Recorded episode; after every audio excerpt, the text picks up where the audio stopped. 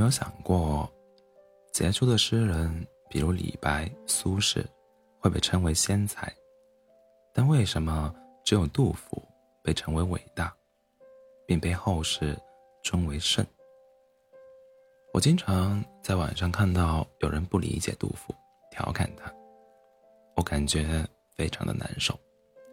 你们知道一个人要背负伟大和圣这样的评价，这背后承载着什么吗？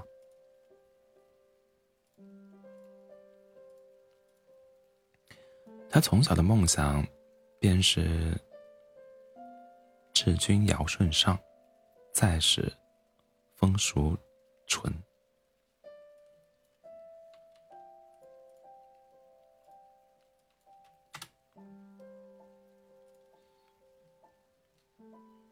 然而，从三十五岁到他去世为止，他的人生没有一天得到真正的安顿，他的梦想没有一次得到真正的尊重。他的诗为什么叫诗史？他参加科考。却遭遇李林甫操弄考试，为了养家糊口，在长安求生，过着朝口富尔门，暮随肥马尘，残悲与冷炙，到处遣悲心的屈辱生活。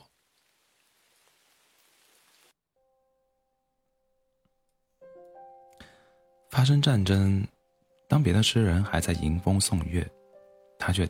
讽刺玄宗，写下“君不见青海头，古来白骨无人收。”兵车行。七五二年，杨国忠拜右丞相，权倾朝野。次年春天，杨氏姐妹在春江在曲江春游，场面奢靡，于是他写下“炙手可热是绝伦”。圣莫近前，丞相真。丽人行。安史之乱发生在七五五年的十一月。十月，他从长安赶往奉先探望妻儿，沿路看到了玄宗贵妃纸醉金迷。回到家中，发现幼子已经去世，写下了“朱门酒肉臭，路有冻死骨”。七五六年，唐军与安史军开战，牺牲惨烈，于是他又写下了“野旷天清无战声，四望义军同日死”。悲陈陶。七五七年，安史军攻入长安，当所有人都在逃难，他就将妻子安顿好后，又立刻动身去拜见肃宗。路上被捕，逃出升天后，写下了“国破山河在，城春草木深。感时花溅泪，恨别鸟惊心。”春望。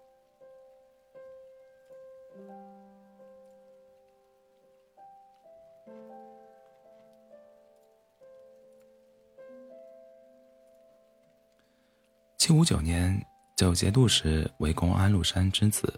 安庆绪，唐军全线崩溃，四处抽抓壮丁。他也没有视而不见，只知苟全性命，而是沿路把所见所感记录下来，洋洋洒洒写下了《三吏三别》。七六零年，他寄居成都浣花溪边。在朋友严武的帮助下，住在一座草堂之中，生活困顿，写下了“后路故人书断绝，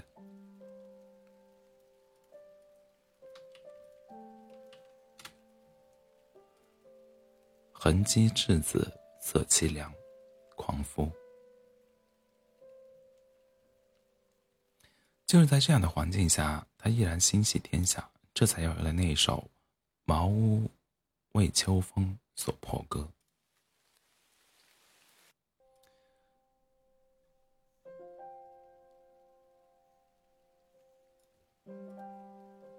七六二年，唐军大胜，安史之乱终于结束。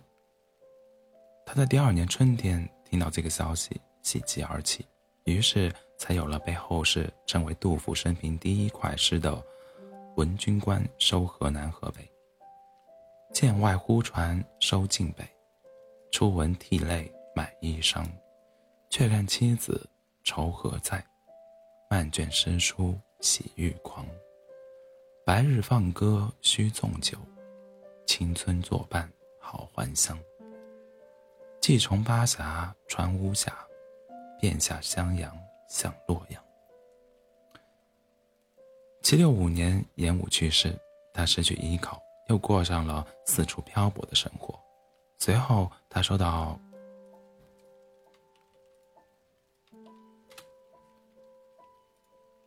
他收到夔夔州都督邀请，暂居于此。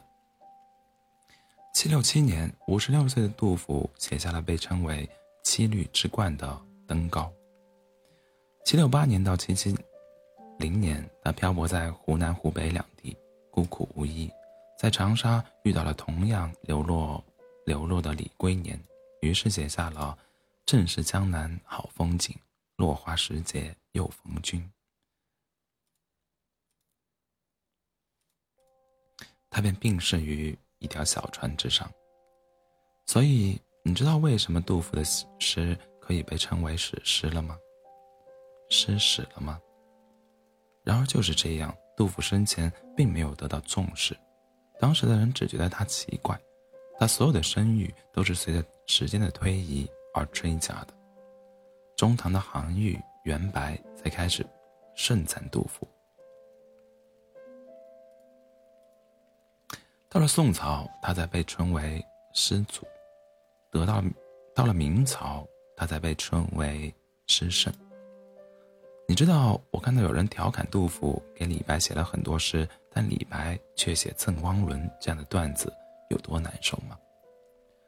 杜甫身上就有一个普通人所能拥有的最美好的品质：光明磊落、正直善良。